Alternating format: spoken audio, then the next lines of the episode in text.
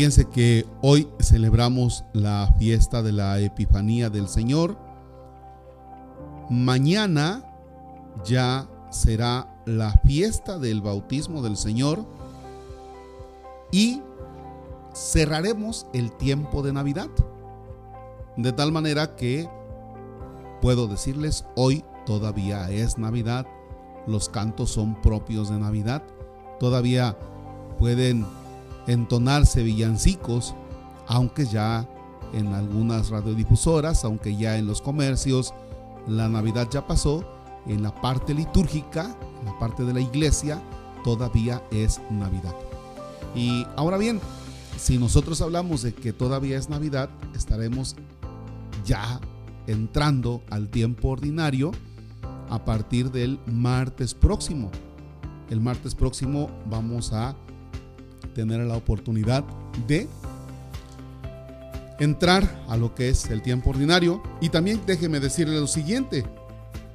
El, en este año se va a interrumpir el tiempo ordinario el 22 de febrero porque es miércoles de ceniza. Así como se darán cuenta, pues tenemos unos cuantos, unos cuantos días de tiempo ordinario y luego viene ya el tiempo de cuaresma que se inaugurará con el miércoles de ceniza.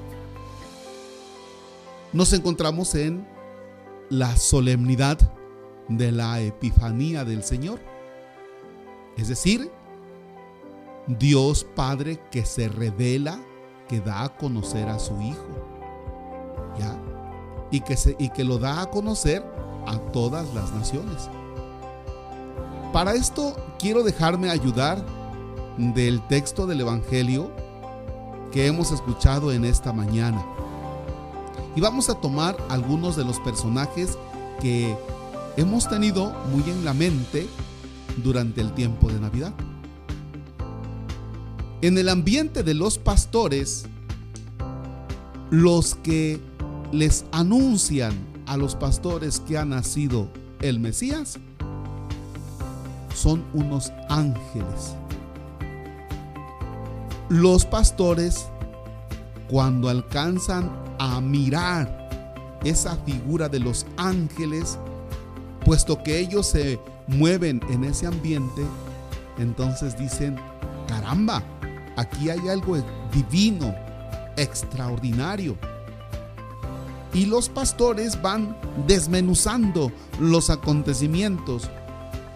Y entonces se dan cuenta que se trata del Mesías, se trata del Hijo de Dios, nacido de la Virgen y que se encuentra envuelto en pañales en un pesebre.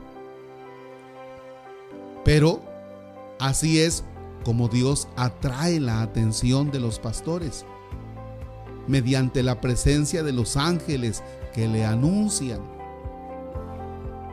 Y si nos vamos al Evangelio de hoy, nos vamos a encontrar con que dice que unos magos de Oriente llegaron a Jerusalén y preguntaron dónde estaba el rey de los judíos que acababa de nacer.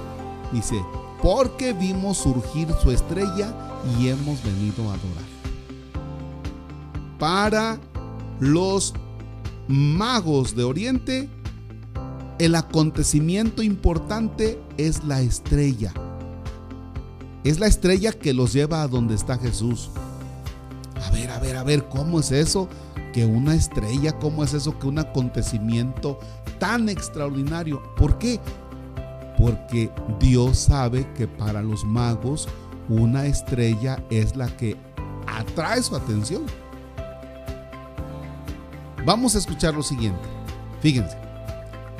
Si Dios hubiera mandado que a los magos se les aparecieran unos ángeles, los magos ni caso hubieran hecho, porque para ellos los ángeles no son un signo o algo que les llame la atención. Para los pastores, si Dios hubiera mandado una estrella, ni al caso, nada que ver con la, nada que ver, ¿verdad? Con la, con la estrella. Los pastores ni caso hubieran hecho. Pues es una estrella como las demás, como aquellas que miramos todas las noches ahí tirados en el campo. ¿Qué quiere decir esto? Que Dios les habla a los pastores en su lenguaje. Que Dios les habla a los magos en su lenguaje. Para los pastores a través de los ángeles, para los magos por medio de una estrella. Y eso es lo que alcanza a atraer su atención. Y ahí van siguiendo. Fíjense bien, ahí van siguiendo. Ahora, escuchemos. Dios siempre se va a valer de algo que a ti te llame la atención para conducirte hacia Él. Dios se va a valer de algo que a ti te llame la atención para que tú pongas tu mirada en Él. Dios siempre se va a valer de algo. Mamá, papá, que a veces te estás preocupando porque tus hijos no se acercan mucho a Dios. Y los papás los regañan y hacen una cosa y hacen otra. Tranquilos. Ustedes al inicio de la vida de los hijos ya hicieron todo lo posible por darle los valores humanos y cristianos. Ya lo hicieron. Ahora que los hijos han tomado otras decisiones y que no se acercan a Dios, tranquilos. No dejen de orar por ellos, pero ya Dios buscará la manera en la que atraerá la atención de los hijos. ¿Cuándo? ¿Quién sabe? Pero lo va a hacer. Tarde que temprano lo hará. Dios tiene sus estrategias.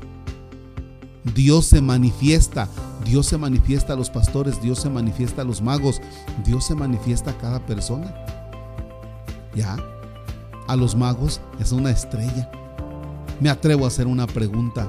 Ahora, ¿cuál es la estrella que te ha llevado a donde está Jesús? A veces hay algunos papás que llevan ya algunos añitos de no ir a misa y de pronto el niño o la niña comienzan a ir a misa y la niña le dice al papá o a la mamá, ma, tenemos que ir a misa. No, pero mi hija, es que tengo que ir a misa. Y es que tengo que ir a misa. Y les comienza a preguntar la chiquilla, dice, ¿y por qué no comulgas? Y eso hace muchas veces que los papás se acerquen a Dios. Hace que se casen y hace que ahora lleven una vida muy diferente a la que antes llevaban.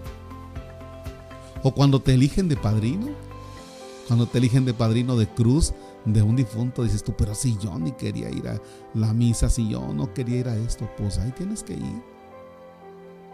¿Ya? Dios siempre va a poner una estrellita en tu vida que es la que te va a llamar la atención, que es la que, la que, por la cual te va a guiar. Tal vez la estrella de tu vida sea la novia. ¿Cuántos muchachos o muchachas, verdad? Que pues la novia o el novio están metidos en algún grupo de la iglesia y es el novio o la novia la que les dicen, vente para acá, vente, vamos. Oye, pero es que vamos a tal lugar, sí, pero vamos a ir a la iglesia. Y así, así es como Dios habla.